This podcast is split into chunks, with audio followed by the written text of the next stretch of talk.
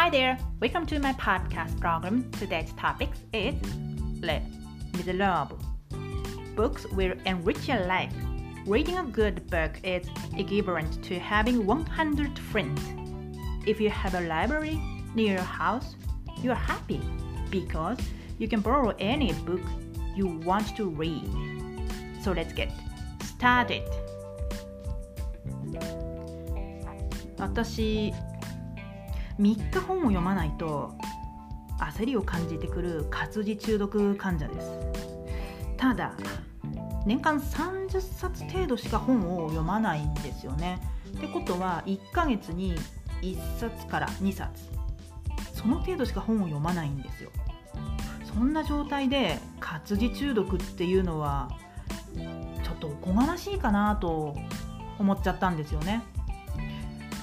いや本当の活字中毒患者だったら多分1日に3冊とか4冊とか読んでると思うんですよ。いやまあよく知らないんですけど多分ねものすごい読んでると思うんです。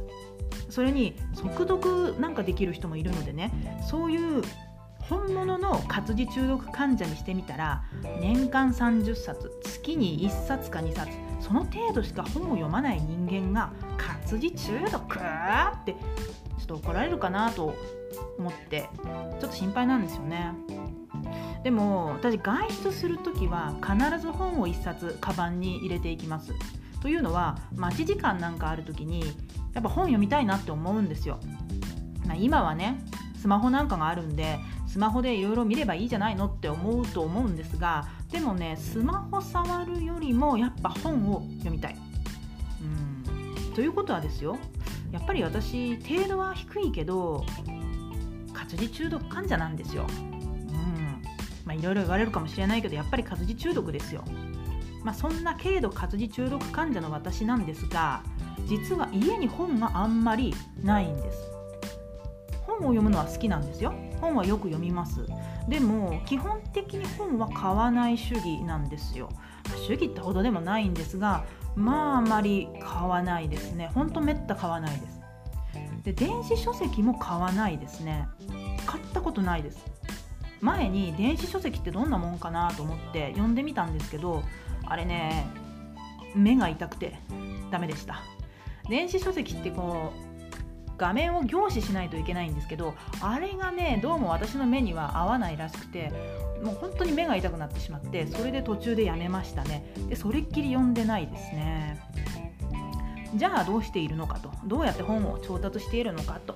いうと本は図書館で借りてます。はい。本は図書館で借りる主義ですね。まあ、主義っていうか子供の頃から本は図書館で借りて読んできたんで今更なんかわざわざお金を出して本を買うっていう感覚がね非常に薄いんですよないわけではないですよそういう感覚がないわけじゃないあるんですけどでもなんかねあんまり買おうっていう気にならないんですよね。まあ、もちろんねどうしても欲しい本があれば買いますよ。1ヶ月くらい前かなどうしても欲しい本があったんですよ。ただそれ絶版本でいろいろ探したんだけどもやっぱり売ってないんですよ。絶版本ですからね。多分10年以上前に絶版になった本なんですよ。で図書館に聞いてみたけどやっぱりなくてどうしようかなと思って探していたら中古本だったらあったんです。でもそれ希少本になっていて値段がね3倍になってたんですよ。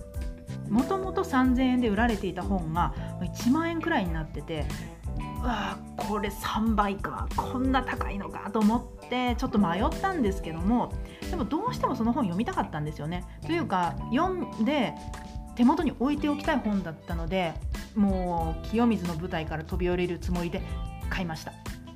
だから本を絶対買わないわけではなくてどうしても欲しければ買います。買いますけどでも基本的に本は買わずに図書館で借りる主義なんですよ。私の住んでる町っていうのは日本の地方都市なんですけどうちの町の図書館がね結構充実してるんですよ。うちの自治体が割とね力を入れてくれてるんですね、まあ、ありがたい話なんですよ。だからうちの図書館の蔵書数も結構多いし新作の本も比較的早く購入してくれます。それに他の図書館と連携して本を取り寄せてくれる。そういうこともしてくれるんですね。あとは結構マイナーな本。う人いるのかなっていうような本も案外借りられたりするんですよ。半年くらい前かな。東大教授の書いた結構専門的な経済学の本が読みたくなったんですね。ただそれやっぱりね専門的な本だったせいかあんまり売れなかったらしくて絶版になってたんですよ。で絶版本だとやっぱり図書館にもないかもなと思って探してみたらなんとうちの図書館にはあったんですよ。びっくりしましたね。すげえ。うちの図書館すげえ。そんな風に思いました。で我が町の図書館ってこんな感じで結構ね便利に使えてしまうわけですよ。そうなると本を買う必要性にね迫られなくって結局本は買わなくても事足りる生活を送れてしまうわけです。我が町は地方都市なのでその東京とか大阪みたいな大都市に比べてそもそも人口が少ないんですよ。でさらに図書館利用者とか図書館愛用者となるともっと人数が少なくなります。ということはということはですよ。競合が起きにくい。競争しなくていいんですよ。というのはですねあのよっぽどの本じゃない限りいつでも即借りられるんです。1回だけ45人待ちっていう本にぶち当たったことがあるんですけどもあの本は新刊でベストセラーだったんでまあちょっとねしょうがないかな、まあ、交通事故にあったみたいなそんな感じですね。そんな超レアケースっていうのはその1回だけで基本借りたい時にいつでも本が借りられる。しかも無料。まあ税金は払っているので無料というわけではないんですけどね。